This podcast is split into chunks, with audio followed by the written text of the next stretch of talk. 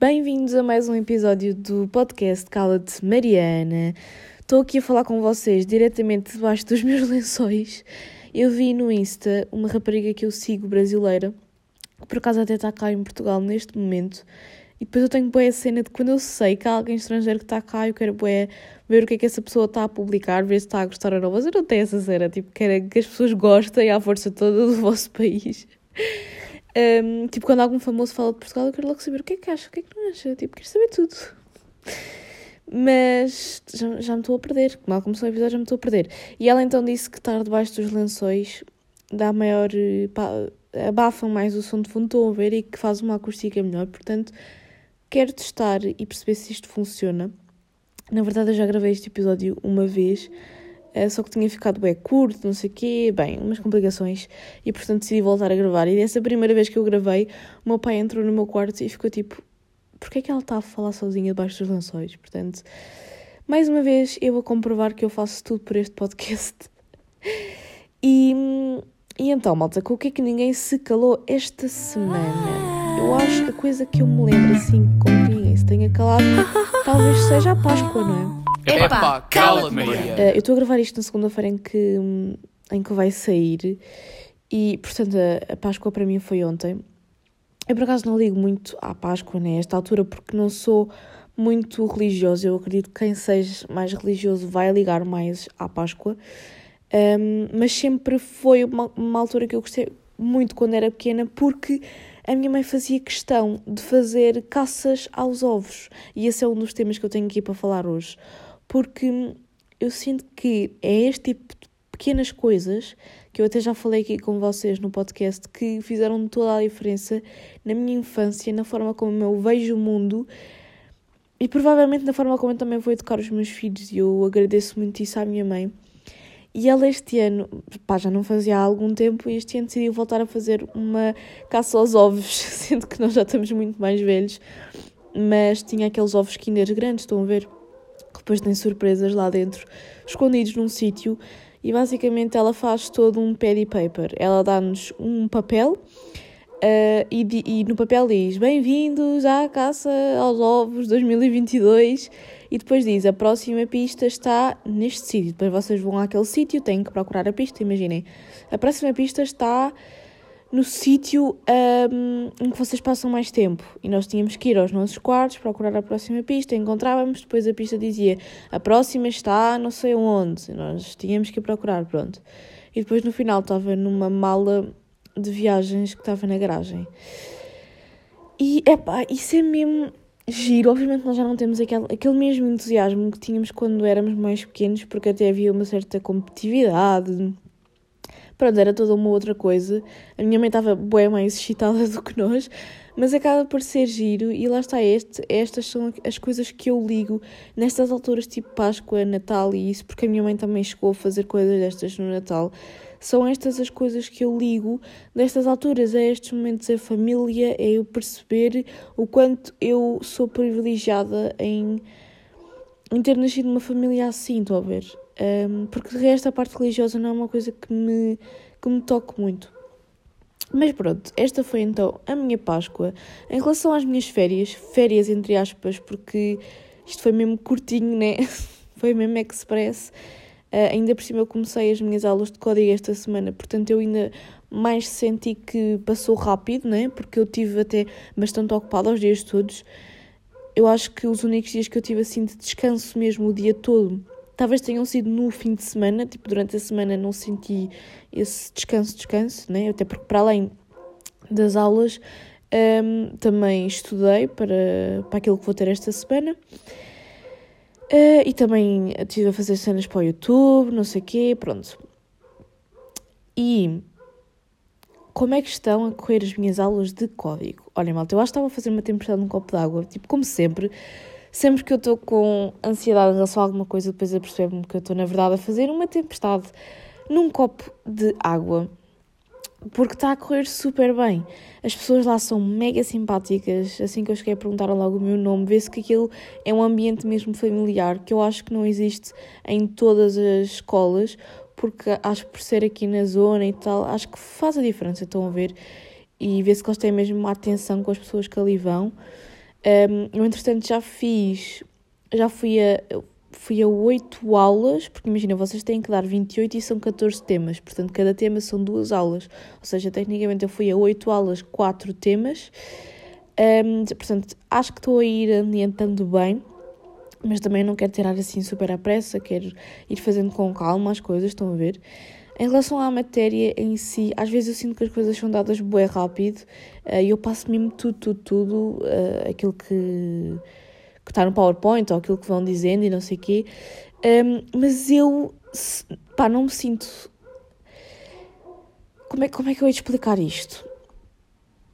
Um, eu sinto que eu estou um bocado desconfortável, porque ali eu não percebo tudo. E eu acho que é mesmo suposto, tipo, haver coisas que tu não apanhes ou que tu não entendas bem. Eu acho, enquanto na escola isso é um bocado diferente, porque eu sempre fui aquela aluna na escola que tinha que perceber tudo. E se eu não percebesse alguma coisa, eu perguntava. Até perceber, e faço mesmo muitas perguntas. E não é que ele não faça, porque eu até faço bastantes perguntas, mas eu sinto sempre que é diferente. Não só por causa disso, porque as coisas são muito a correr e tu não vais ficar 100% esclarecida de tudo. Se calhar depois vais ficar, quando chegares a casa e deres uma vista dos olhos àquilo. Um, mas eu sinto um bocado disso. Sinto que o código é muito mais tipo só para passar, estão a ver? Porque depois eu sei que há muita coisa que tu aprendes ali que tu mais tarde nem vais saber. Tipo, por exemplo, a aula que eu dei das categorias, saber todas as categorias da carta e Epá, isso é cada pormenorzinho que eu sei que depois, quando eu estiver mesmo a conduzir numa estrada, eu não vou ter que me lembrar disso, estão a ver? Há outras coisas que sim, são mais importantes.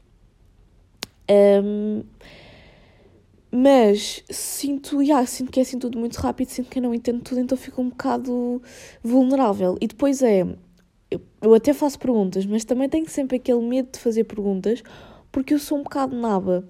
E há coisas que eu não sei e que eu acho que são de conhecimento geral. E como eu não percebo nada de carros, nem de condução, nem de nada, eu às vezes fico tipo: será que eu devo fazer esta pergunta? Esta pergunta é demasiado parva e é melhor não fazer. Também acontece bem vezes porque eu tenho estado a ir com uma amiga minha segredar-lhe tipo: olha, o que é isto? E ela depois explica-me, mas eu tenho sempre medo às vezes de fazer as perguntas erradas, porque logo no primeiro dia eu disse para ali uma, uma calinada uh, e foi um bocado gozada, estão a ver? Porque eu sou mesmo uma naba e não percebo nada. Então, pronto, não fico tão na minha zona de conforto, porque na escola eu estou habituada a fazer perguntas tudo, a entender tudo, e ali eu sinto que é um bocado diferente. Mas pronto, as aulas estão a correr bem, um, tenho estado a gostar e, e acho que isso é o mais importante. E agora estou preocupada com a condução, porque sempre que acaba uma preocupação, começa outra a seguir, percebem? É, é sempre eh, uma constante preocupação a minha vida. Mas pronto, encerrado este assunto das aulas de código, que temas é que eu tenho aqui mais para falar com vocês? Olhem, acho que já percebi mais ou menos o sítio para que vou de férias. Vocês sabem que isto tem sido um stress nos últimos tempos e tem-me causado mesmo bué stress. Eu acho que tem causado mais stress do que aquilo que devia. Um, já sei mais ou menos a zona, até já sei mais ou menos a casa. Obviamente que o dinheiro é sempre uma preocupação e também estou um bocado preocupada com isso, porque uma pessoa não trabalha, portanto também não pode querer milagres, né? Uh, quer ir para um sítio de jeito, mas também não pode querer milagres. Porque o plano inicial até era ir para fora. Mas pronto, isto depois com carro, faculdade, tipo. Ai. As coisas já estão difíceis para uma pessoa que trabalha, imagina para uma pessoa que não trabalha tipo, todo o dinheiro que eu tenho ou me deram ou então eu ganhei uh, em bolsas de estudo. Isso por acaso é uma coisa que eu vos quero dizer, é vocês vejam se não têm essa oportunidade um, ehm, pela, cam pela vossa câmara ou pela vossa escola ou pela vossa porque não é assim tão difícil, não é só para alunos de 20 e. Não, há alunos com notas uh, pá, razoáveis que até conseguem ganhar, bolsas, por exemplo, aquela em que eu ganhei mais dinheiro que vou ganhar no total 4 mil e tal euros, um, vocês precisavam ter média superior a 14, penso eu. Portanto, não é uma coisa assim tão uh, descabida, sabem? Não é só alunos de 20 que conseguem essas bolsas. E a outra que eu vou ganhar agora, acho que foi 500 e qualquer coisa. Portanto, obviamente, não é. Pá, ainda é bastante dinheiro, não é? E vai-me ajudar. Um, mas, mas não é a mesma coisa do que eu estar a trabalhar, não é? E até já pensei nisso, uh, vai ser mais uma cena que eu vou ter que pensar e que me vai obrigar a sair da minha zona de conforto. Mas ainda em relação a, a isto aqui da, das férias, eu sei que já falei aqui com vocês sobre aquele fenómeno que é muitas vezes nós damos por nós a pensar. Eu acho que na altura falei até mais das influências, que as influências é que fazem isso, mas eu acho que hoje em dia qualquer pessoa faz isso porque qualquer pessoa já é uma micro-influencer. Portanto, mesmo não estejas preocupada em ter as melhores fotos de feed e, e fazer os melhores stories por trabalho, a pessoa meio que já se preocupa com isso só por ter um Instagram pessoal. Tipo, seguem 10 gatos pingados e tu já estás meia a ligar a isso. Tipo, hoje em dia é muito difícil isso não acontecer, ok? Nós ainda tentamos disfarçar, mas a verdade é que é uma cena, nós preocupamos-nos com isso. Tipo, as coisas estão feitas para nós nos preocuparmos com isso porque já é uma, uma cena para te julgarem. Tipo, o teu Instagram, a forma como mostras as coisas e o. Sim. Bem, ontem foi o pai a interromper, mas és tu. O que é que estás a fazer? Estou aqui a gravar o podcast. Na cama. Porque dá melhor isolamento acústico estar debaixo dos lençóis. Vá, vá, Rodrigo, vá, deixa-me lá cá. Fecha a porta! Obrigada. Ai, pá. Bem, hoje foi o meu irmão interromper-me. O que é que eu estava a dizer que já nem me lembro? Ah, pronto, já é mais uma cena para te julgarem. É tipo as cenas que tu metes nas tuas redes sociais, que são tóxicas, como eu já referi 500 mil vezes aqui.